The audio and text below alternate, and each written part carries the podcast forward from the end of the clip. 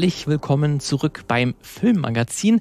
Ich bin der Martin, ich führe durch diese Sonderfolgen des Filmmagazins, denn anders als sonst schauen wir uns eine Serie im Detail an, was diese Serie macht, was ihr gelingt, was ihr nicht so gut gelingt. Und es geht um Band of Brothers, die Serie von 2001 ähm, die wir uns ja wirklich im Detail Folge für Folge ganz genau anschauen, was die Serie vor allen Dingen für ja, Geschichtsbilder vermittelt und was für Mythen über den Zweiten Weltkrieg hier ja konstruiert vielleicht werden oder dekonstruiert werden, kann natürlich auch passieren. Und ein kurzer Trigger-Hinweis, in der ersten Folge dieses Special-Podcasts haben wir natürlich auch um die erste, haben wir die erste Folge der Serie besprochen und die ist noch recht gemächlich, was die Gewalt angeht. Die ersten Charaktere werden vorgestellt, die grundlegende Thematik wird eingeführt. Das ist jetzt aber in der zweiten Folge, die wir jetzt im Folgenden besprechen, schon ein bisschen anders. Es kommt zu ersten Kampfhandlungen.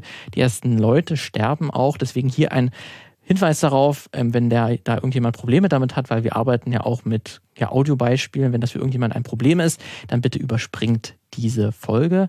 Und ich bin ja auch nicht alleine hier, sondern ich bespreche die ganze Serie mit, zusammen mit Tabea Wiedmann. Sie ist Doktorandin von der Uni Konstanz. Sie beschäftigt sich hauptberuflich ähm, mit dem Geschichtsbild, den populären Medien wie Filme, Serien oder Videospiele über den Zweiten Weltkrieg ja konstruieren und besonders wie der Holocaust im, in den Medien dargestellt wird. Hallo, Tabea. Hallo.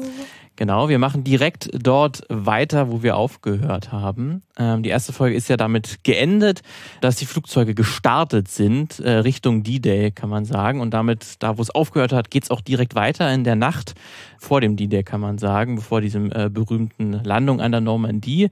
Da gerät halt die Easy Company und andere Einheiten der US Army so ein bisschen in äh, ja, Flaggbeschluss, kann man sagen, großes Chaos. Die äh, Operation gestaltet sich als etwas ja, aufwendiger als gedacht. Ähm, großes, großes Tohuwabohu. Einige Flugzeuge werden abgeschossen, einige Soldaten sterben auch. Lieutenant Winters schafft aber den Fallschirmabsprung, verliert jedoch im Eifer des Gefechts seine Waffe und noch andere Ausrüstungsteile, wichtige, und ist auch sich ein bisschen unsicher, wo er denn eigentlich gelandet ist. Er kann dann aber nach und nach äh, mit der Hilfe eines anderen äh, Soldaten, den wir dann in dieser Folge auch neu kennenlernen, dann seine Einheit und ein paar seiner Soldaten der Einheit wiederfinden. Sie kommen dann zum Treffpunkt, zum vereinbarten Treffpunkt, schaffen es dorthin und Lieutenant Winters bekommt dann gleich den Auftrag, äh, eine deutsche Stellung anzugreifen und dort halt die stationierten Artilleriegeschütze auszuschalten. Dieser Angriff gelingt dann auch trotz einiger Verluste und zusätzlich dazu, dass er diese Artilleriegeschütze ausgeschaltet werden, kann äh, Lieutenant Winters auch eine äh, Karte ergattern, wo dann auch noch alle weiteren Waffenstellungen der Deutschen eingezeichnet sind. Das ist dann auch eine große Leistung, wird auch im, in der Folge entsprechend gewürdigt und dann mit dieser ja für die US-Seite freudigen Erkenntnis endet dann auch die Folge. So zur kurzen Story-Zusammenfassung. Wir werden dann gleich mal detailreicher darauf eingehen. Am Anfang, wie gesagt, haben wir noch dann dort genau, wo die Folge aufgehört hat, mit dem Flug über die über Frankreich. Und dann geht es aber relativ schnell gleich los.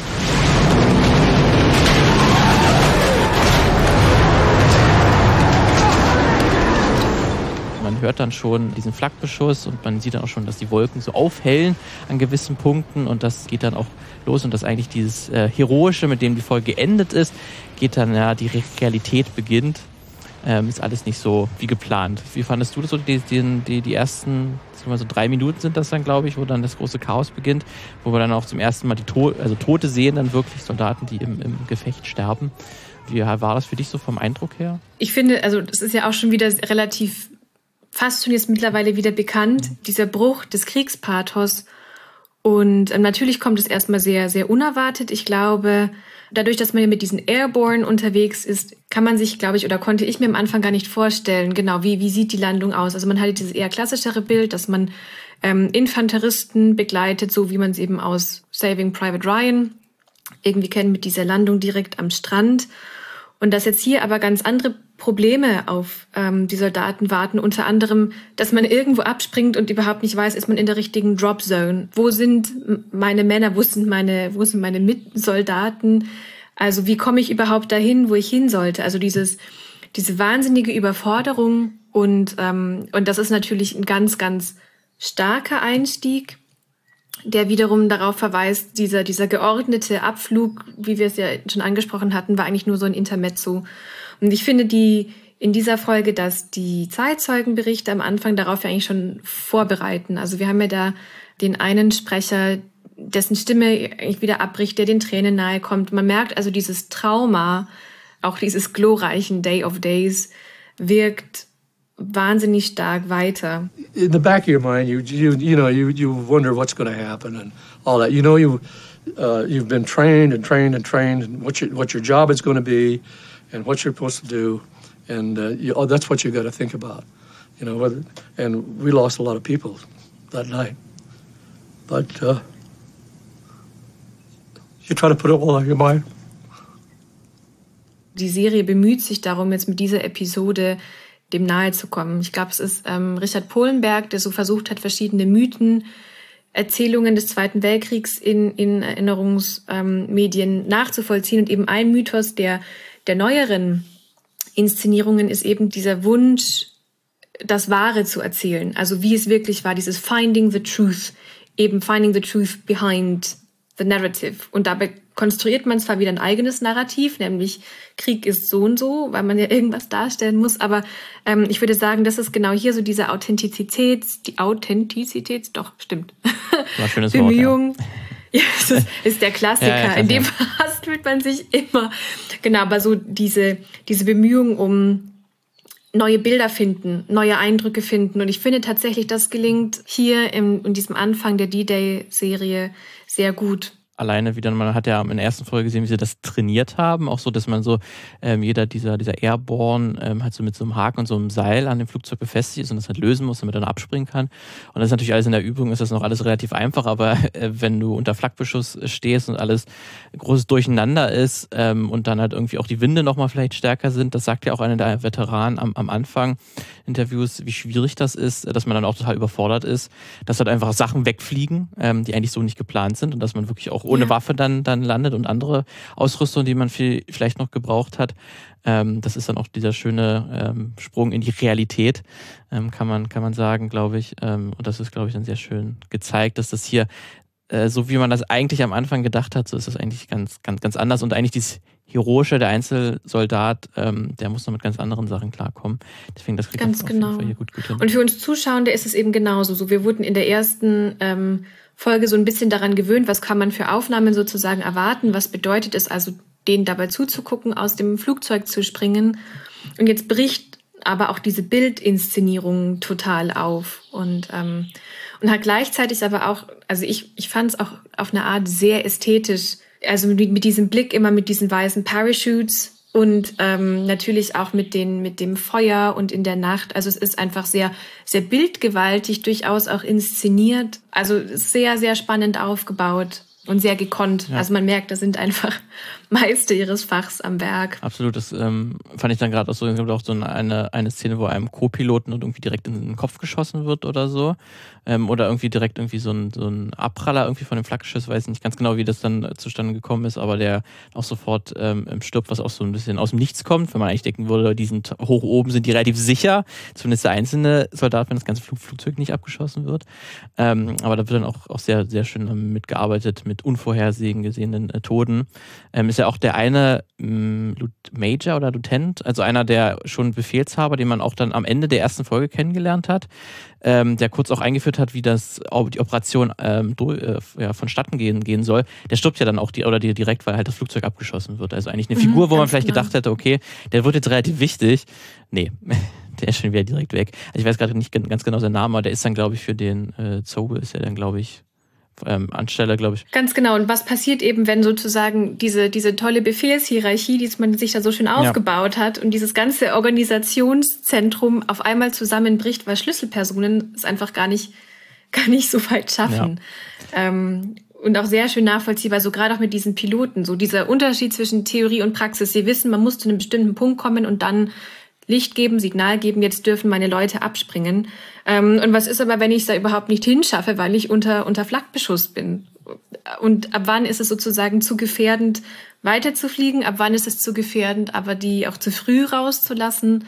Und da dann zu merken, und das ist ja so das, das Narrativ, was wir auch schon angesprochen hatten in der letzten, oder eigentlich dieser Narrativbruch, diese Selbstentscheidung und auf sich selbst auf einmal zurückgeworfen zu sein, wenn eben diese, diese ähm, unbedingte Befehlsstruktur auf einmal wegfällt. Wie verhandelt man da? Und ich glaube, da setzt ja auch ganz stark dann so diese Begegnung mit Winters und Hall an. Wie schaffen sich diese Begegnungen dann im absoluten Chaos und wie entsteht daraus wieder Heldentum letztlich. Genau, das ist dann auch, weil Winters dann halt auch etwas wohl zu früh abgesprungen oder zu spät abgesprungen ist. Er weiß auf jeden Fall nicht, wo er ist. er kommt mhm. unten an. Er trifft dann halt noch auf einen äh, anderen Soldaten, gespielt von Andrew Scott, ähm, den vielleicht viele aus ähm, äh, als Moriarty aus äh, Sherlock äh, kennen oder von äh, Fleabag als, als Priester, ähm, der noch relativ so aussieht wie, wie jetzt. Irgendwie gefühlt ist gar nicht gealtert. Ja. Fand ich ganz faszinierend, weil den hat man sofort erkannt, obwohl es schon 20 Jahre her ist. Aber er sieht noch genauso aus. Vielleicht ein bisschen dünner damals noch, aber nur leicht im Gesicht, ein bisschen schmaler, aber ansonsten kaum. Sehr beeindruckend auf jeden Fall. Ähm, und dann ähm, sieht man auf jeden Fall, was ich ganz interessant fand oder was ich mal nachgeguckt habe, was mir so aufgefallen ist, weil dann halt die äh, Winters und äh, weißt du, wie, wie, wie seine Rolle heißt von Andrew Scott?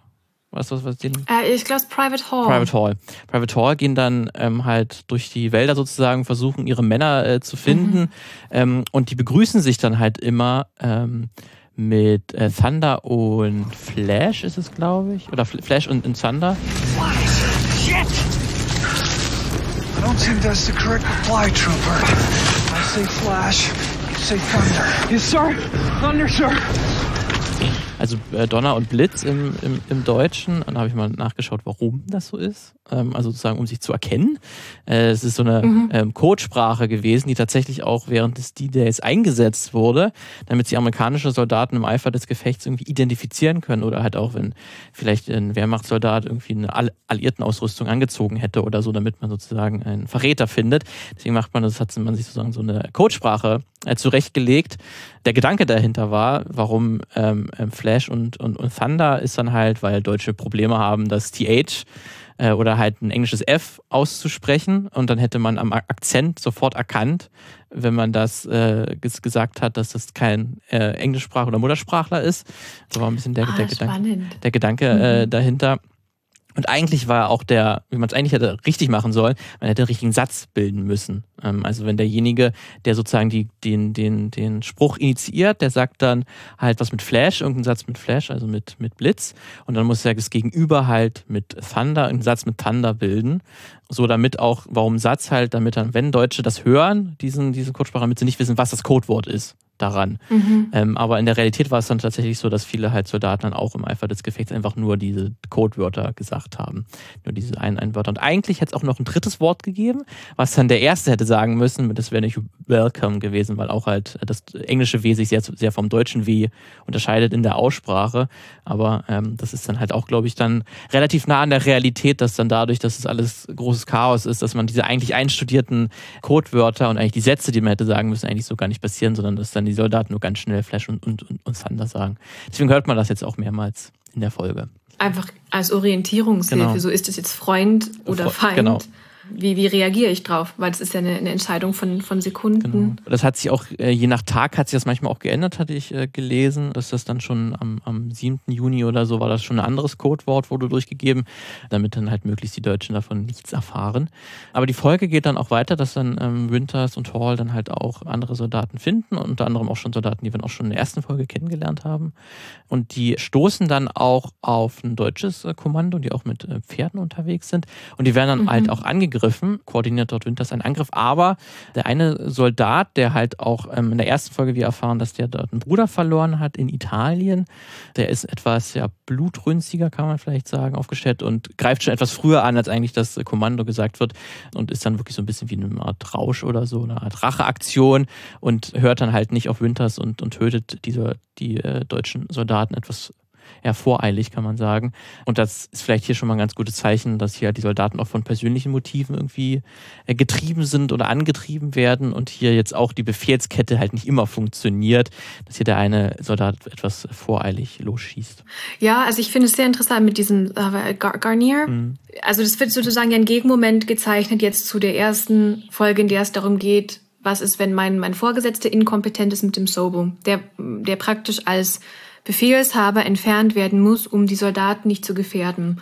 Und jetzt zeigt aber die Serie in dem Moment, dass es genauso problematisch ist, wenn sozusagen die Untergebenen, also die Soldaten, nicht auf ihre Befehle hören, weil Garnier wird damit genauso zum Gefährder für die restlichen Mitglieder des Squads oder dieser, dieser zusammengewürfelten Gruppe, die sich da versucht durchzuschlagen, wenn nämlich alle sich darauf verlassen, es passiert jetzt im Folgenden so und so und so und eine, eine Person, ein Element funktioniert dann eben nicht und das ist eher aus den falschen Gründen. Also die Serie ist ja sehr daran gelegen zu unterscheiden, wann darf ich Befehle verweigern und das sind dann meistens moralisch humane Gründe, aber ist ja sehr dabei, zu schnell zu verdammen, wenn es der falsche Grund ist. In dem Moment ist einfach ähm, dieser Blutrausch beziehungsweise auch eine gewisse Trotzhaltung gegenüber ähm, Sergeant Winters, den er immer wieder als, als Quaker also misstrauisch gegenüberstehe. Ich meine auch, dass Garnier derjenige ist, der ähm, in der ersten Serie in Konflikt gerät, also der antisemitische mhm. ähm, Gesinnung hat, also der einfach von seinem Mindset sozusagen ähm, grundsätzlich unsympathisch charakterisiert wird, der also aus diesen verschiedensten Gründen möglicherweise persönliche Rache aber auch möglicherweise Überforderung und eben ein, ein Unwille, ein grundsätzlicher Unwille, sich da Winters wirklich anzuvertrauen und unterzuordnen, ähm, aus diesen ganzen falschen Gründen diese Entscheidung trifft, als Ego-Aktion zu früh anzugreifen. Und die Serie impliziert damit eben ganz genauso, es ist genauso falsch, nicht auf Befehle zu hören, ähm, wenn es die richtigen Befehle sind und aus den falschen Motiven. Oder halt auf Befehle zu hören, wenn es halt die falschen Befehle sind, äh, wenn der ja. Befehlshaber ein bisschen äh, inkompetent ist. Aber dadurch zeichnet natürlich die Serie auch ein sehr starkes Bild davon, wie ein Soldat oder ein amerikanischer Soldat äh, sein soll. Also ein bisschen auch Idealtypus. Ähm, lässt sich wahrscheinlich auch so nicht verhindern, weil du, man die Serie oder man so eine Serie will natürlich auch gewisse Charaktere und gewisse Reibungspunkte äh, erzeugen. Aber das ist natürlich, was dann hier sehr stark ähm, durchkommt, ähm, dass man hier ganz genau, dass ein Soldat zwar auf Befehle hören muss, aber immer auch auf seinen eigenen Moralkompass, ähm, der hier ganz wichtig ist und ganz wichtig betont genau. wird. Genau. Aber eben nur, nur wenn der eigene Moralkompass gegen den Befehl geht, dann darf man verweigern. Und, und hier wird ja gar nicht, also ich, ich, war, ich fand ihn wahnsinnig unsympathisch ja. in dem Moment. Also weil er einen Unsicherheitsfaktor darstellt. Also und das ist ja eigentlich der der Witz die ganze Zeit wird kreiert. Ihr müsst euch aufeinander verlassen und es geht um dieses Band of Brothers.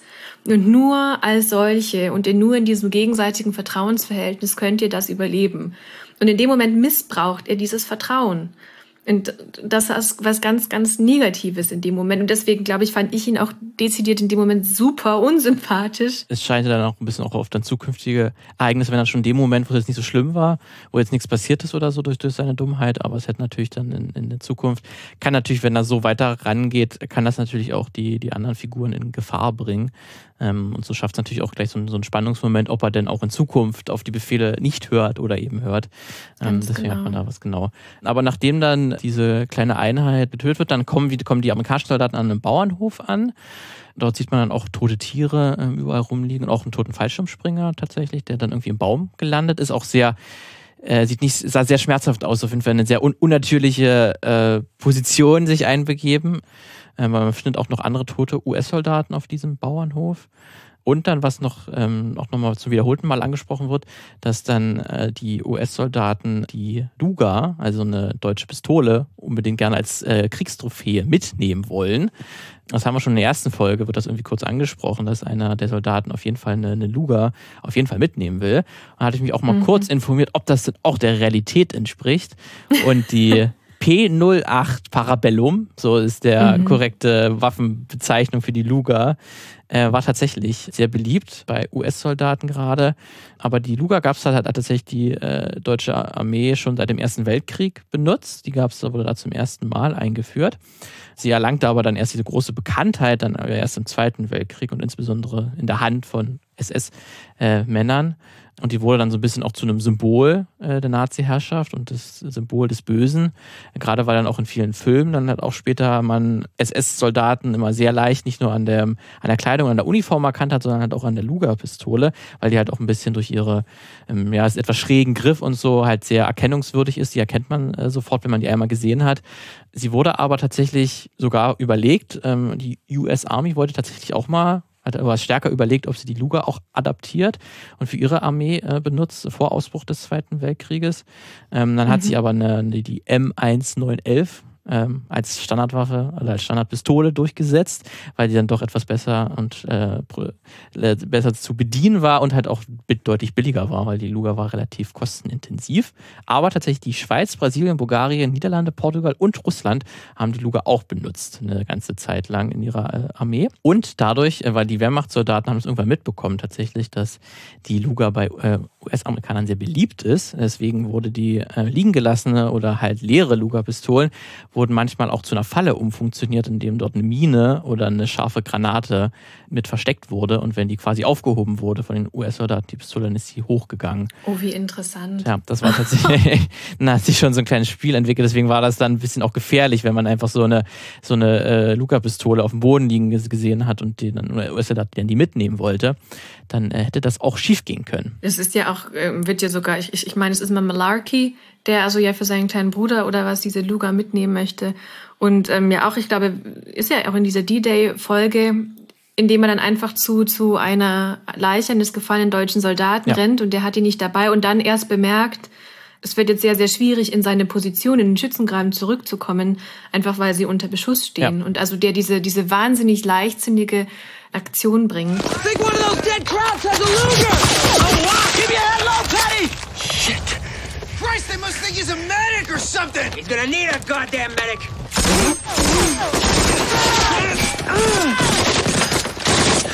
God, you friggin' Luger! You want us to go get it for you, you stupid Mick? Aber natürlich dadurch wird betont, welchen, welchen Stellenwert und hat, also das ist ja etwas Grund, eine Grundpraxis, würde ich sagen, von Kriegen ist, dass man mit, mit Beute, mit ähm, symbolischen Gegenständen wieder nach Hause kommt, mit Souvenirs, die also ähm, klar machen, ich war, ich war da, ich war dabei auf der Gewinnerseite. Sehr interessant übrigens zu Souvenirs jetzt heute, also so als Erinnerungssouvenir, dass ähm, anscheinend diese, diese Crickets, als ähm, Kommunikationsinstrument der ähm, Paratroopers. Und die werden heute nämlich als so das, das Kriegssouvenir Nummer eins tatsächlich in der Normandie gehandelt und sind also mhm. teilweise schon ähm, stellvertretend eben für D-Day sind diese American Paratrooper Crickets. Ähm, obwohl die eben was spezifisch Amerikanisches sind, haben sich aber mittlerweile zu, ähm, zu dem Souvenir schlechthin oder zu dem Stellvertreter-Artefakt entwickelt. Und das ist wirklich so eine Art, sieht ein bisschen aus wie ein Locher oder so. Genau, und ich meine, das hat dann dieses, dieses Klickgeräusch ah. gemacht.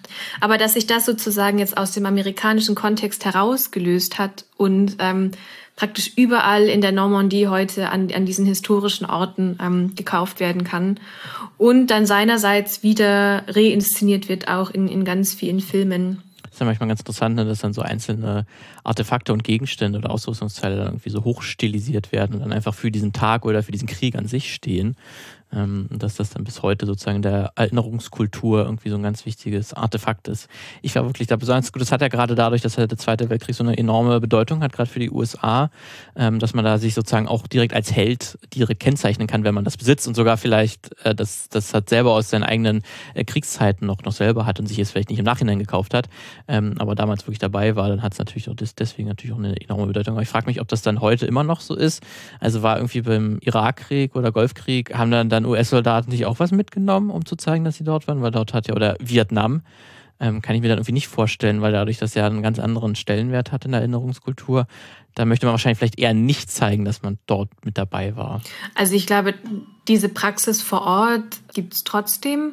Aber genau, das, wie du selber ja schon sagst, diese, diese Kriege sind eben überhaupt nicht so stark aufgeladen. Und es ist ja gerade dieser, dieser Punkt, dass die eigene Rolle in diesen späteren Kriegen nicht so schön positiv inszeniert werden kann, weil hier ist ja ganz klar, USA sind in den Zweiten Weltkrieg eingetreten als, als humanitärer Einsatz letztlich, nach dem Motto, wir befreien jetzt Europa mit diesem Day of Days, das hat ja was geradezu apokalyptisches. Das fehlt ja diesen ganzen späteren Kriegen eben dadurch, dass, dass die politischen Konflikte und die eigenen Aggressorenrolle eben nicht so inszeniert werden kann und konnte. Und es ist auch sehr interessant ähm, zu beobachten, vor welchem politischen Kontext werden wieder vermehrt Zweiter Weltkrieg-Inszenierungen ähm, gedreht und produziert und konsumiert. Und das ähm, lässt sich oft vereinbaren, also dass es sozusagen wie, wie Deckerinnerungen funktionieren, dass man sich auf diese Kriege beruht, die dieses positive Selbstbild und diese positive kollektive Identität eben stützen. Genau, ich nehme an, deswegen so ein Souvenir, ich nehme, also ich bin mir relativ sicher, es wird nach wie vor gehandhabt. Genau, aber es hat aber einfach keinen, keinen Stellenwert. Ich glaube auch, niemand würde jetzt in den, nach Vietnam reisen und da Kriegsmemorabilia irgendwie kaufen, zu sagen, ja, mein Großvater hat hier gekämpft, deswegen nehme ich mir das mit. Super, ja. Ganz genau. Also das ist äh, ein ja, ganz anderes Verhältnis. Da hatten wir ja auch ähm, aus dem letzten Jahr den Netflix-Film äh, von äh, Spike Lee, oder Spike, Spike, ja, das Spike Lee was glaube ich, äh, mit äh, Da Five Bloods ähm, das ja dann auch damit dann ganz anders sich erzählt, wo ist man, wo dann US-Soldaten, äh, schwarze US-Soldaten nach Vietnam fahren, weil dort halt ein Goldschatz versteckt wurde oder Geldschatz ähm, und dass er dann einfach ein ganz andere äh, Narrativ ist und dass es nicht so positiv ist, in dem Fall, wie das dann auch ganz dann sich abspielt und das ist dann einfach dann Vietnam hat einen ganz anderen Stellenwert und dann geht, geht man ganz, ganz anders damit um. Ähm, das wird dann auch jetzt hier weiter ganz äh, interessant dann weiter gespinnt. Also sobald dann die wenn es jetzt weitergeht in der, in, äh, in, in der Folge, ist nämlich, dass die ähm, US-Soldaten kommen dann irgendwann zu dem äh, geplanten Stützpunkt vorbei ähm, und kommen dann halt auch an gefangenen Wehrmachtssoldaten, ähm, kommen, kommen sie äh, vorbei. Und äh, da, da erkennt tatsächlich einer der Soldaten, einen der Wehrmachtssoldaten wieder. Where are you from, son? Eugene, Oregon. Eugene? You gotta be kidding me. Papa, did you hear this? I'm from Astoria say? Yeah, Orange Street. What gives? What, what are you doing in a Kraut uniform? Volksdeutsche. Come again? My family answered the call. All true Aryans should return to the fatherland. Join up in 41. You're shitting me, right? Kann auch, auch Englisch sprechen. Ähm, und da kommt nämlich raus, dass dieser Deutsche eigentlich auch in äh, Amerika gelebt und aufgewachsen ist, aber halt Elternteil äh, aus Deutschland kommt und er ja, Volksdeutscher ist, so wird das ausgedrückt. Und deswegen ist er dann nach Deutschland äh, zurückgekehrt äh, mit der ja, Machtübergabe an die Nazis. Und damit er hat, ich, glaube ich, auch mal schon einen schönen Bruchpunkt, was äh, jetzt, sage ich mal, vor vor Band of Brothers ähm, sehr wenige Zweiter Weltkriegsfilme und Serien gemacht haben, diese Ähnlichkeit zwischen ähm, deutscher und amerikanischer Biografie der Soldaten, dass es da auch Überschneidungspunkte gibt und dass es halt nicht so einfach ist, sagen, es gibt halt hier die Deutschen gegen die Amerikaner und, und jeder ist halt in Deutschland aufgewachsen, jeder ist in Amerika aufgewachsen und die kämpfen jetzt gegeneinander und die haben eigentlich nichts miteinander zu tun, ähm, sondern dass es hier auch sehr viele Berührungspunkte gibt ähm, und dass das dann hier auch einer jetzt für Deutschland gekämpft hat, der es vielleicht auch gar nicht so unbedingt wollte, aber aufgrund halt seiner Familienhistorie irgendwie dann einbezogen wurde, ähm, ist das hier, glaube ich, auch ein sehr ein spannendes Narrativ, was hier reingebracht wird. Das ist auf jeden Fall ein schönes Bruch. Moment, ich meine, klar, im, im Verhältnis in der Serie sind diese, diese Momente nach wie vor sehr selten. Genau, aber es klingt hier auf jeden Fall schon mal an, dass dieses Bild des bösen Feindes, der ja letztlich den eigenen Kriegseinsatz legitimiert, wird hier kurzfristig in Frage gestellt. Und ich würde sagen, das verstärkt sich noch, weil ja daran unmittelbar ein Kriegsverbrechen folgt. Letztlich dieses von diesem Major Spears, meine ich, der ja dann die gefangenen Soldaten erschießt. Was interessanterweise als Leerstelle bleibt, also man, man hört ja, man, man sieht ja nur, man hört das Maschinengewehr und man sieht äh, Malarkis Reaktion, der sich umdreht und Shit sagt und also ähm, überrascht und entsetzt ist, aber dabei belässt es der Film. Also es ist sehr interessant, wie sozusagen die Verfehlung auf amerikanischer Seite, die wird zwar erzählt, aber die wird so marginal und so distanziert erzählt, dass man sie sehr schnell vergessen kann, beziehungsweise dass sie also sehr zweideutig bleibt. Ich finde ja auch gerade dann, was wir auch schon angesprochen hatten, dadurch, dass die USA natürlich im Zweiten Weltkrieg sozusagen nicht in der Rolle des Aggressors auftreten, deswegen in der Erinnerungskultur so positiv ist, deswegen wird natürlich auch so jedes ähm, jedes Verfehlung äh, innerhalb des Zweiten Weltkriegs, das sieht man dann immer dann als so positiv an. Ah, guck mal, sie erwähnen das dann sogar in der Serie, dass es natürlich auch Kriegsverbrechen auf Seiten der Alliierten gab, auch wenn natürlich in deutlich, deutlich kleinerer Zahl als äh, auf der anderen Seite. Deswegen muss man natürlich trotzdem aufpassen, dass man, dass man da nicht den das zu leicht ab und einfach sagen, na gut, äh, dann, dann haben sie ja auch gezeigt, dass es hier auch, auch negative Aspekte gibt, ähm, aber dass man sich da dann auch, auch zu leicht macht und, und deswegen auch sagt, gut, deswegen ist auch alles authentisch, dass auch mal ge gezeigt wird, dass hier was, was hier auch äh, passiert, aber dass man da auch sich achtete, weil gerade, weil du wie gesagt, das ist auch eine Leerstelle, weil es nicht direkt bildlich gezeigt wird, sondern nur von, vom Ton her und man dadurch auch sehr leicht dann schnell in, in das normale Seriengeschäft wieder übergeht und die normale Handlung wieder übergeht, ähm, dass deswegen das nur so ein bisschen als Seitennotiz vorkommt.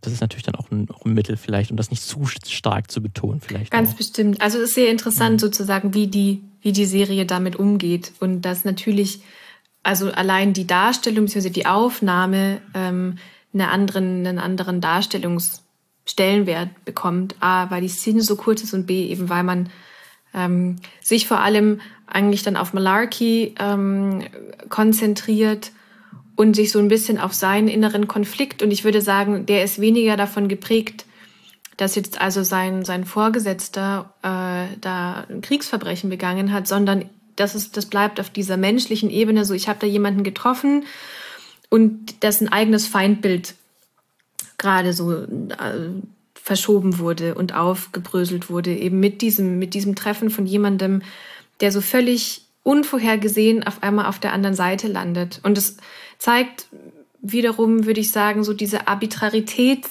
letztlich auch, ähm, die Krieg hervorruft und warum man sich wo findet, dass es also nicht nur von, von patriotischen Selbstentscheidungen gefällt ist, sondern dass da wahnsinnig diverse Schicksale ineinander geworfen wurden, die sehr individuell waren und so gar nicht nachvollziehbar sind. Ja, und auf jeden Fall so dieses große Massenbild, die Guten, die Bösen, aufgebrochen werden muss, um sich dem authentischen tatsächlich oder diesem Anspruch von Authentizität überhaupt gerecht werden zu können. Und das dann wahrscheinlich auf jeden Fall, was äh, dann erst die neueren äh, Filme und Serien möglich war, was dann halt gerade ähm, früher dann halt noch, noch nicht so äh, präsent war, dass man auch solche Komplikationen ähm, in der Kriegsdarstellung auch, auch darstellen kann und möchte. Deswegen ist es auf jeden Fall, was hier auch Band of Brothers dann, glaube ich, sehr auf jeden Fall sehr spannend macht. Was mir noch, noch aufgefallen ist, so eine Randennotiz, ist wirklich, dass das Color Grading in der Serie auch recht bemerkbar ist. Also es ist quasi keine Farben vorhanden. Gerade das Grün ist komplett weg, weil es gerade in der Szene ist, ist man im, im Wald. Ähm, dieser Wald ist auch einfach nur grau. Ähm, also das ist auch noch so ein Überbleibsel von Soldat James Ryan. Da ist er auch bekannt dafür, dass da am Color Grading äh, Pegel ordentlich gedreht wurde, um möglichst halt alle Farben rauszubekommen, damit halt dieses gritty, dieser gritty, dunkle, düstere dreckige Look irgendwie hervorgerufen wird. Ähm, ist nur, heute würde man es wahrscheinlich auch ein bisschen, ein bisschen anders machen, weil es schon recht extrem ist, weil dann halt auch die Soldaten ähm, alle so gleich aussehen in den Uniformen. Da ist dann halt irgendwie gar keine äh, Zeitpunkt irgendwie für Akzente mal zu, zu setzen. Die Akzente, die ja gesetzt werden, ist, ähm, ist das Blut tatsächlich, was mir viel aufgefallen ist. Also man hat diesen diesen Sepia-Ton in den diversen, genau wie du sagst, Ocker, Grau, Brauntönen. Ähm, ich finde sehr interessant oder auch diese Farbwahl, weil die wiederum an alte Filmaufnahmen und an alte Fotografien erinnert. Mhm. Das heißt, ich würde argumentieren, dass dieser Film sich hier wiederum oder diese Serie sich selbst wiederum versucht zu inszenieren als scheinbar dokumentarisches Material, mhm. weil wir einfach gewohnt sind, Aufnahmen aus der Vergangenheit, die haben schwarz-weiß zu sein und wenn sie nicht schwarz-weiß sind, dann sollen sie wenigstens sepia sein. Also diese Farbverfremdung mhm. ähm, erzeugt nochmal diesen, diese historische Sphäre einfach der Serie, weil wenn die zu bunt wäre, zu, zu realitätsnah, dann hätten wir, dann wäre dieser Inszenierungscharakter, glaube ich, sehr stark. Dann wäre sehr schnell viel bewusst, ah ja, das ist ein Film, der wurde gedreht, weil die Welt sieht sozusagen ja aus, wie ich sie kenne. Und um aber diese Distanz zu erzeugen, und gleichzeitig diese historische Authentizität ist diese Farbwahl, also sehr geschickt, weil sie, wie gesagt, auf alte Erinnerungsmedien rekurriert und die letztlich remediatisiert werden in der Art und Weise, wie Farbigkeit und ja auch Bild- und Kameraführung, wir hatten es ja so, wie, wie fängt die ganze Serie überhaupt an, immer wieder auf dieses Genre des Dokumentarfilms verweist. Das ist ja gerade dann sehr spannend, weil es gab ja jetzt auch vor zwei Jahren, glaube ich, dann diesen äh, von Peter Jackson, diesen Dokumentationsfilm über den Ersten Weltkrieg, mhm. wo die dann mit äh, Technik äh, den, den, die alten Archivaufnahmen vom Ersten Weltkrieg und von Gefechten, halt gerade der äh, britischen Soldaten, das nachkoloriert haben. Ähm, They Shall Not Grow Old ähm, heißt der Film und dass das wirklich nochmal ein ganz anderes Seherlebnis dadurch ist. Ähm, es wurde halt auch so angepasst, weil alte Filmaufnahmen sind ja auch häufig weniger Bilder pro Sekunde, dadurch wirken die so ein bisschen, äh, ein bisschen Slow Motion mhm. und wurden halt auch angepasst, so dass unser Seherlebnis wirklich mit 24 Bildern pro Sekunde angepasst wurde mit halt in Farbe und das sieht halt wirklich recht spektakulär aus in, in Zeiten, du wirklich mal den Ersten Weltkrieg alte Filmaufnahmen, halt auch die Soldaten erstmal in Farbe und halt in normaler Sehgeschwindigkeit sehen kannst. Deswegen, das hat auch total dann, dann auch in, in sehr künstlichen Look auf einmal, weil es auf einmal ganz, ganz anders ist, als man es vorher kennt. Ähm, es bricht total mit den, mit den Sehgewohnheiten, die man, die man sonst hat und dadurch erlebt man dann diesen, sagen wir mal, Krieg dann nochmal, äh, zumindest als Zuschauer, nochmal ein bisschen anders. Und deswegen ist dann wahrscheinlich auch, was hier sich Band of Brothers dazu entschieden hat, diese alten Kon Konventionen, wie du angesprochen hast, dass man halt das so einfach kennt, dass halt einfach alte Filmaufnahmen ähm, meistens farblos sind. Genau. Und deswegen ist man dann einfach geneigt, da die Handlung als wahrscheinlich. Also es ist einfach, es ist ein, ein, ein mhm. Trick mit, mit der eigenen ist Sehgewohnheit. Ja, ist das schon Manipulation? Ja, auf jeden Fall. Ja. Also auf jeden Fall. Aber es ist Teil, es ist ja, glaube ich, einfach auch Teil des, des Mediums und diese immersive Technik, weil ähm, ist ja, glaube ich, immer so dieser, dieser schmale Grad zwischen wie nah darf man etwas bringen, um es für Menschen bedeutsam zu machen. Also wieso beschäftigen wir uns eigentlich mit dieser Epoche, die, die jetzt langsam wirklich, wirklich lange her ist? Und zum anderen aber genau, was ist zu nah? dass wir also ein, ein Bild von Vergangenheit, von Geschichte konstruieren und das als so wahr verkaufen, dass man eben darüber hinwegtäuscht, dass auch das eine, eine, eine Konstruktion, eine Interpretation, letztlich eine Imagination ist. Ähm, und an dieser Stelle wird stark darauf, also wird dieses Medium so eingesetzt, dass eben drüber geblendet wird, dass diese Distanz zur Vergangenheit ähm, aufgehoben wird, während dieses, dieses Projekt von Jackson ganz interessant eben mit diesem Bruch auf einmal ähm, ein neues Verhältnis aufbaut und genau diese, diese Distanz zwischen Gegenwart und, und Geschichte neu zu verhandeln sucht. Ähm, genau, es hat immer so die Frage, was wird wie eingesetzt? Und hier genau in Band of Brothers geht es also darum, Nähe, Authentizität zu vermitteln weiter geht die, die Folge dann damit, dass dann dieser Angriff sozusagen geplant wird auf diese deutsche Artilleriestellung. Da sind dann auch das erste Mal, dass es dann richtig zu einem längeren Gefecht kommt, was dann auch der Höhepunkt der ganzen Folge ist, ähm, dass dann Winters mit äh, zwei Squads auszieht, um diese Artilleriegeschütze auszuschalten.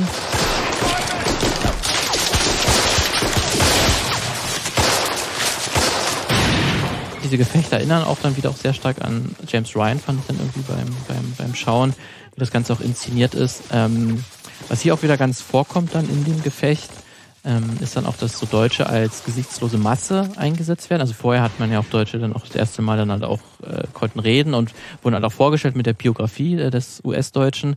Ähm, aber hier dann im Gefecht ist es dann tatsächlich so, dass dann die Amerikaner werden immer mit ihren Gesichtern gezeigt, wie sie irgendwie unter Stress sind. Aber die, Deutsche, die Deutschen kommen eigentlich kaum vor, dass die wirklich mal ein Gesicht bekommen. Es gibt dann nur eine kurze Szene, wo sich zwei Soldaten dann äh, ähm, ja, ergeben und eigentlich auch so bitte, bitte sagen und nicht schießen, nicht schießen, mhm. aber dann trotzdem erschossen werden. Das ist das erste Mal, dass so ein bisschen personalisiert werden. Aber ansonsten sieht man sie immer nur aus der Distanz. Man sieht dann nur diese Wehrmachtssoldathelme, die man so kennt. Aber ansonsten halt nicht. Das ist auch so eine alte Erzählweise ähm, des US-Kinos, die sich auch so ein bisschen aus den Western rübergerettet hat, kann man sagen. Weil dort wurden amerikanische Ureinwohner auch sehr gerne so gezeichnet. Oder halt dann auch später, wenn es dann ähm, Zweiter Weltkriegsfilme, die in dem Pazifik spielen, wo dann auch die japanische Kaiserarmee oder eigentlich da sehr, sehr selten wurden die mal in Nahaufnahmen gezeichnet, die also Gesichter der Soldaten. Deswegen, das ist auch hier was, was sich im Band, Band of Brothers auch wiederfindet. Ah, wie interessant. Ja, stimmt. Also auch diese Schützengraben-Situation ja wieder genau. auch als, als eigentlich eins zu eins Frontier. Erzählung, die ja, so ganz, ganz toll nachvollziehbar eben auch ist. So die Frontier fängt dann da in diesen anderen Graben an. Ähm, ja, ich finde auch, also selbst wenn, wenn deutsche Soldaten reden in amerikanischen Filmen, finde ich, haben sie meistens wahnsinnig unsympathische Stimmen. Und ähm, also ja auch sogar ja schon dieses, dieses Deutsch sprechen in amerikanischen Filmen, das ist eigentlich ja schon fast so ein, so ein Genre für sich oder so ein Motiv Absolut. für sich. Ähm also das ist mir letztens auch wieder, jetzt ist ein ganz anderer Film, aber auch sehr interessant, wie dann wirklich ähm, dargestellt wird in dem Netflix-Film, in dem Zombie-Film Army of the Dead. Mhm. Da kommt ja, äh, Matthias Schweighöfer hat ja eine recht prominente Rolle Nebendarsteller als, als Tresorknacker. Und wirklich die, die Szene, wo er vorgestellt wird, die ist so unfassbar klischeehaft.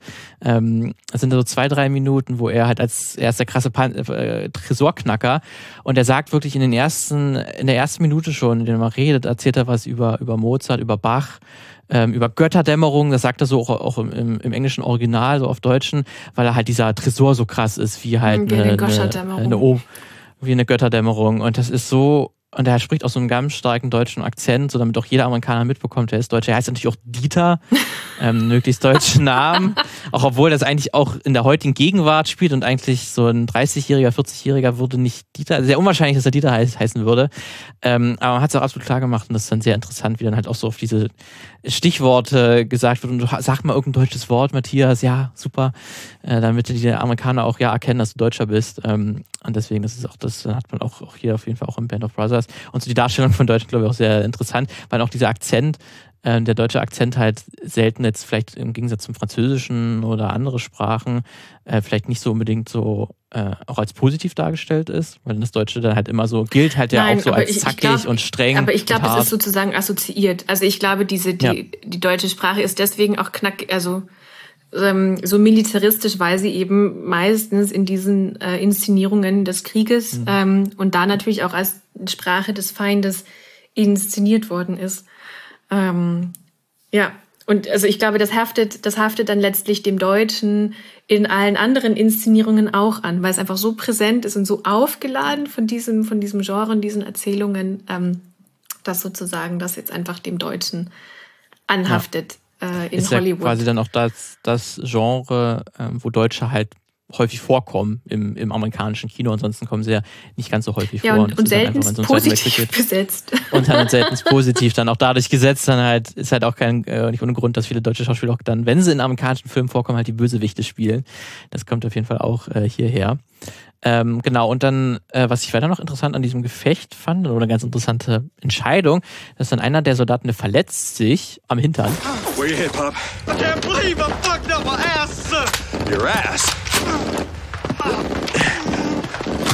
Oh shit. Hey, Popeye, how bad is it? I'm sorry, sir. I didn't mean to fuck up. I don't, I don't think it's too bad. Und er entschuldigt sich dann ganz stark dafür, dass er es irgendwie versaut hat und jetzt halt ähm, ja, aus dem Gefecht von den Sanitätern gebracht werden muss. Aber fand ich eine ganz interessante, interessante halt Entscheidung, dass er sich wirklich am Hintern halt verletzt, so auch so untypische Stelle vielleicht, wo man erwarten würde, wenn man getroffen wird. Man hätte es ja auch einfach machen können, dass er irgendwie in die Seite getroffen wird, irgendwie ein Oberschenkel oder so. Mhm.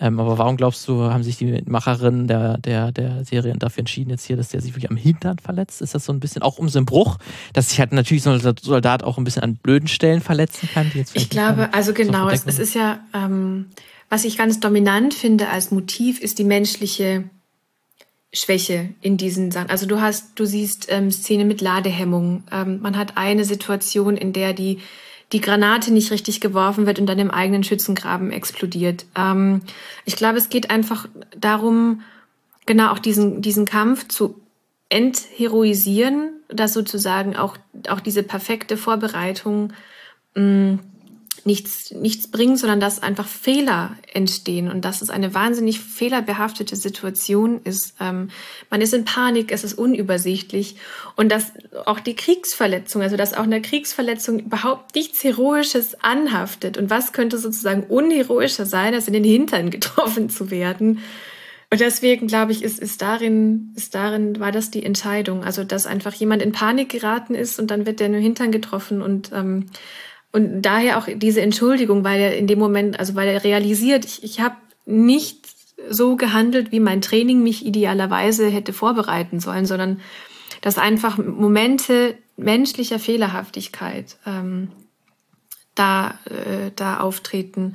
Und dann darauf aufbauend aber ja ganz klar auch wieder ähm, das Narrativ weitergesponnen wird, aber weitermachen trotz dieser Fehler und eben das das ja dann schon die, die große, die größere Leistung ja fast noch ist eben dieses, ja, sich dennoch durchsetzen wollen, sich trotz der eigenen Fehler bemühen, um diesen humanitären Kriegseinsatz in großen, großen Anführungszeichen. Genau, das ist dann auch der Fehler, der dann auch äh, Hall dann passiert, den wir ja der erst in der Folge ja kennenlernen, der von Andrew Scott gespielt ist, der dann halt hier auch ähm, eigentlich dann auch zu einem, glaube ich, Geschütz halt rennen soll, aber dann halt in eine Mine läuft ähm, und dann halt auch stirbt der halt auch, wo, wo dann auch äh, Lieutenant Winters sichtlich äh, davon geschockt ist oder halt schon betroffen ist auf jeden Fall äh, von diesem Tod, weil er da doch schon irgendwie eine Art Beziehung zu dem aufgebaut hat, was dann auch sich so ein bisschen, äh, so zumindest so wie ich es die erste Folge interpretiert habe, dass halt Winters schon als ein bisschen emotional kälter gezeichnet werden soll oder er versucht zumindest keine Beziehung so stark aufzubauen mit, mit den äh, Soldaten und dann hier schon äh, das schon ein bisschen sich damit schwer tut ne, mit dem Tod von Hall. Aber am Ende gewinnt dann halt, äh, gewinnen dann auch die US-Soldaten das Gefecht. Also sie haben gesagt, ungefähr 20 deutsche Soldaten getötet und halt auch alle Artilleriegeschütze ausgeschaltet. Aber was dann noch Wichtiges passiert ist, ist, dass Winters halt eine Karte gefunden hat während des Gefechts. Das erfahren wir dann noch ein bisschen später, äh, dass dann halt diese Karte dann, dass da dort alle wichtigen Waffenstellungen eingezeichnet sind der, der deutschen Seite und dass ich äh, dann auch die, dass das auch an, an die Heeresleitung dann weitergeleitet wird. Was ich auch dann sehr interessant finde, weil du, wir haben jetzt auch schon mehrmals angesprochen, dass dann halt auch sehr gerne die Serie das entheorisiert. Aber in dem Fall heroisiert sie natürlich sehr stark den Einzelnen, die Leistung des einzelnen Individuums, der hier halt so diese eine magische Karte findet, ähm, wo sie mit sehr wichtigen Informationen, ähm, was ich natürlich auch, weiß ich nicht, wie häufig das im Zweiten Weltkrieg passiert ist, aber gerade so Kriegshandlungen sind ja so die Leistung des Einzelnen, äh, ist jetzt schwierig da zu sagen, dass er den Krieg gewonnen hat oder einen ganz wichtigen Beitrag irgendwie der einzelne Soldat gemacht hat, sondern es ist ja meistens eine Gemeinschaftsleistung. Aber hier nochmal so ein ganz typisches Element, glaube ich, auch des US-Kinos, dass hier einer, ein Soldat, auch natürlich der, der Hauptdarsteller, ähm, hier eine, eine wichtige Leistung vollbringt und halt diese, diese Karte findet. Sehr, ganz arg. Ich glaube auch, auch mit Hall, wenn mich nicht alles täuscht, ist ja trotzdem sozusagen sein Einsatz, hilft ja dann diese, diese Artillerie, ja. Mm, Geschosse einzunehmen. Ganz, ja. ganz genau. Also dieses, das Opfer des Einzelnen und der Einsatz des Einzelnen, die daran teilhaben, dass dann die Masse gewinnen kann. Ganz, ganz stark ähm, setzt die dieses Heldenmoment fort. Und ich würde sagen, in Winters auch, weil Winters relativ lang unverwundbar oder als unverwundbar fast schon inszeniert, also der, dem passiert ja letztlich sehr lange nichts und ähm, nicht mal, dass ihm Verletzungen zugefügt werden. Und während Hall mit diesem ultimativen Opfer und, und letztlich mit, mit, seinem, mit seinem Tod zum Helden wird, wird, würde ich sagen, Winters bleibt erstmal noch so dieser klassische Held, der eben genau den Überblick bewahrt, die Kontrolle bewahrt, der eigentlich schon fast übermenschliche Fähigkeiten hat, weil er eben nicht im Chaos versinkt und weil er eben nicht diese menschliche Schwäche überhand gewinnen lässt, nicht mal die menschliche Schwäche über den Tod von jemandem, zu dem er in kürzester Zeit ein ganz intensives Vertrauensverhältnis aufgebaut hat, dass er sich dadurch erschüttern lässt, sondern dass er eben diesen kühlen, übermenschlichen Kopf, äh, diese Ratio beibehält und dadurch irgendwie erstmal unverwundbar bleibt, wird Winters eigentlich als sehr traditioneller Heldencharakter inszeniert und weitergeführt. Ja, das ist ja dann auch wirklich, wie die Folge auch endet, ist ja dann auch, also die, die letzte Botschaft ist ja, dass dann dieses Gefecht und diese Strategie, die Winters sich ausgedacht hat, um dieses Gefecht zu gewinnen und diese Artilleriegeschütze aus, auszuschalten, dass das heute noch trainiert wird, mhm. so als äh, Paradebeispiel für, eine, für, eine, für einen guten Einsatz von diesen zwei Squads, wie die halt eingesetzt wurden, um anzugreifen. Ähm, also, dass das ja wirklich auch eine, eine exzellente äh, äh, Führung war der Soldaten und dass dann hier auch dann aufgezeigt wird, am, ganz am Ende, wer welche Medaille irgendwie gewonnen hat, welche Tapferkeit Tapferkeitsmedaille ja. oder ausgezeichnet wurde. Ähm, also da wird ja dann ganz klar auch, dass Winters äh, äh, als, als Stratege halt auch exzellente Führungsqualitäten hat. Ganz arg. Dieser, dieses Ende ist sowieso super spannend, genau, weil solche drei, diese drei Momente in sich vereint, eben nochmal so diese Leistung der Einzelnen mit dieser Wertschätzung, dann zum anderen diese, die Militärgeschichte, die geschrieben wird, also nochmal auch so dieses militärische Prestige dass da ganz mhm. stark durchkommt. Also dass auch wieder an dieser Greatest Generation letztlich weiterarbeitet. Also die nicht nur ja. menschlich, menschlich äh, un, Unmenschliches geschafft haben, ähm, sondern, sondern halt bis heute sozusagen Strategien entwickelt ganz haben. Genau. Also, also Strategien damals entwickelt haben, die bis heute noch äh, Bewandtnis ganz haben. Ganz genau, die also nicht nur die menschliche Latte hochlegen, sondern auch die soldatische. Ja.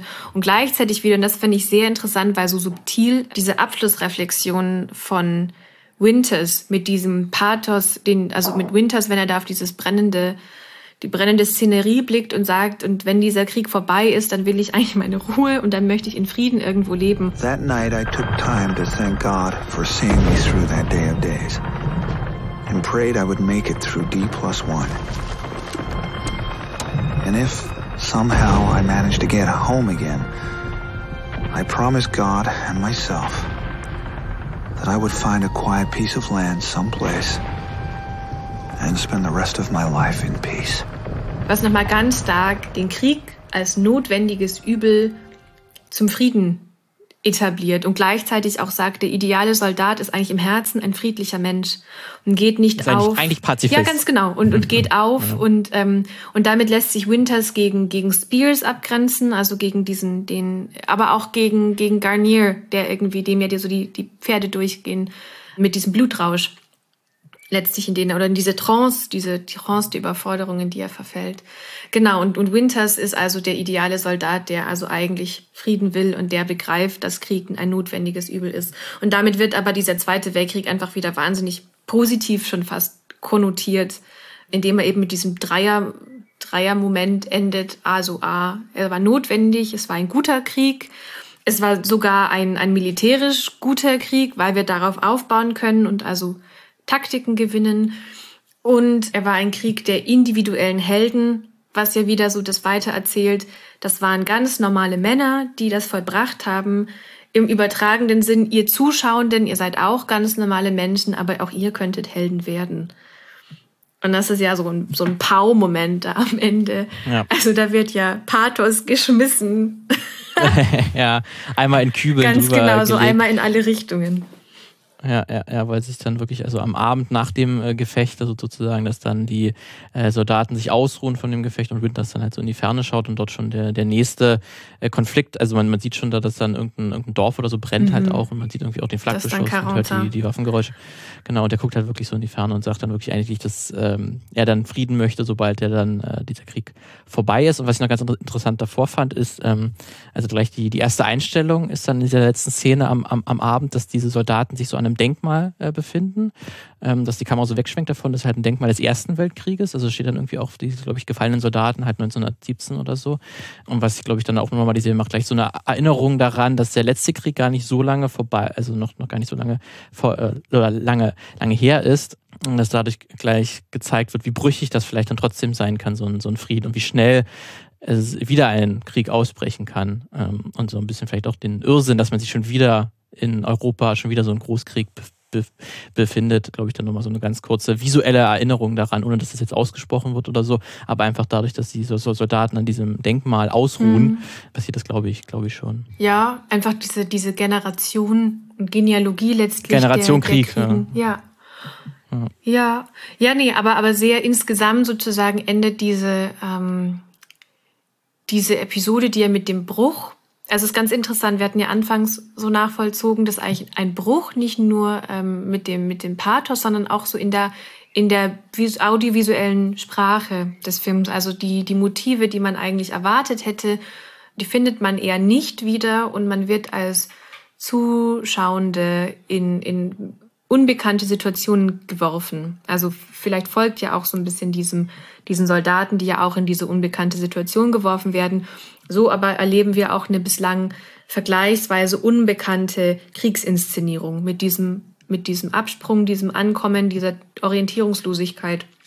Und dann dieses Gefecht in den Schützengräben, das erkennt man dann schon besser. Das, ähm, mich hat es natürlich sehr stark auch an diese die Ego-Shooter erinnert, also Call of Duty ist, ist ja ähnlich ähm, formsprachlich. Das heißt, obwohl auch da Verwirrung und Chaos, die Art und Weise, wie Verwirrung und Chaos dargestellt wird, die kannte man dann schon eher.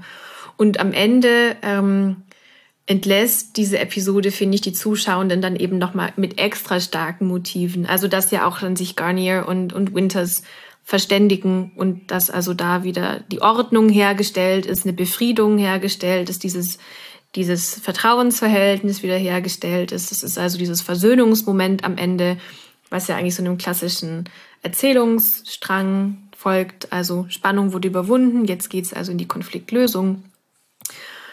Dass man da als Zuschauender jetzt wieder ganz beruhigt eigentlich wird und so diesem, diesem neuen Moment, diesem innovativen Moment jetzt aber dieser starke, einfangende befriedende ähm, Schluss entgegengestellt wird. Das fand ich äußerst spannend. Das ist dann auch wieder auch so eine typische amerikanische Erzählweise, so diesen Gewalt- und Kriegserfahrung so auch als schaffende Kraft, dass die die Soldaten doch dann näher bringt ähm, und dass dann auch so Konflikte, menschliche Konflikte untereinander gelöst werden, indem man halt an Kriegshandlungen teilnimmt. Ähm, das ist auch so ein ganz typisches Element des amerikanischen Kinos, dass dann auch gerade Männer an sich ja sich äh, erst zu Männern werden, sind quasi Jungs am, am Anfang und, und werden dann erst mhm. zu Männern im Laufe des, des, des Krieges. Ähm, das hat man natürlich hier auch so in, in, in Eckpunkten auf jeden Fall, ähm, dass dann dieser, diese Gewalterfahrung halt dann irgendwie auch eine schaffende Kraft sein kann.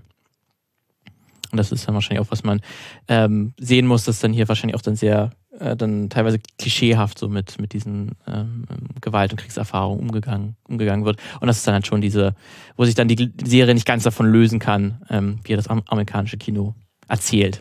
Oder ja auch gar nicht lösen möchte. Also das sind ja, das ist, das ist ja immer dieses, wenn man, wenn man starke Bilder wieder verwendet, sie wirken einfach, ähm, weil die Leute sie eben wiedererkennen ähm, und weil die so beinahe schon affirmativ geladen sind. Ähm, dass man das auch auf eine bestimmte Art und Weise braucht. Also man braucht ja auch diese kathartischen Entspannungsmomente einfach für die Zuschauer, denn sonst wäre diese Serie viel zu atemlos. Also sonst würde die niemand gerne dann die, die dritte Episode sich, glaube ich, angucken, wenn man über, über eine Stunde lang vollkommen atemlos, orientierungslos und, ähm, und zerfleddert äh, dem ausgesetzt wird. Ich erinnere mich an zum Beispiel Dunkirk, als ich das mhm. gesehen habe, das war für mich ein, ein Kriegsfilm, also ja auch wahnsinnig ähm, mutig oder eine neue Art und Weise so dieser Kriegserzählung. Aber ich habe gemerkt, ich habe es zwischendrin kaum ausgehalten. Diese, diese Grundspannung und, und wirklich ja, da ist ja dieses Moment der Unsicherheit allein schon ja auch mit dieser auf, auf Audio-Ebene, mit mhm. diesem Brummen und dem Grummeln und dem und dann immer diesem Hekte, dieser hektischen Kamera und man sieht die Feinde gar nicht, aber man weiß, die Bedrohung ist die ganze Zeit da und ich fand das nervenaufreibend und ich habe es fast nicht ausgehalten, es zu Ende zu gucken. Also ich, es war für mich, genau, ich habe mir hat die Orientierung gefehlt und das macht die Serie jetzt mit diesem Episodenschluss einfach, glaube ich, auch einfach, um, um die Zuschauenden dabei zu behalten und nicht zu sehr auch abzuschrecken. Also es ist, glaube ich, auch einfach eine pragmatische Entscheidung zu sagen, jetzt nehmen wir die starken Motive alles gut. So, ihr kennt das. Es geht gut aus. Ja, das, das habt ihr doch schon mal gesehen. Ganz genau. Gut, dann wollen wir jetzt auch äh, passend dazu, damit wir euch nicht weiter in äh, atemlos lassen und dann auch jetzt zum äh, Schluss kommen, haben wir jetzt auch die Folge geschafft. Dann sehen wir uns auf jeden Fall oder hören uns auf jeden Fall dann zur dritten Folge. Ähm, wir haben noch ein paar Folgen vor uns, die wir noch auf jeden Fall hier analysieren werden. Und deswegen vielen Dank, Tabea. Danke dir. Für deine Zeit und für deine Expertise. Oh. Dann äh, hören wir uns dann beim nächsten Mal. Ich freue mich drauf. Ciao.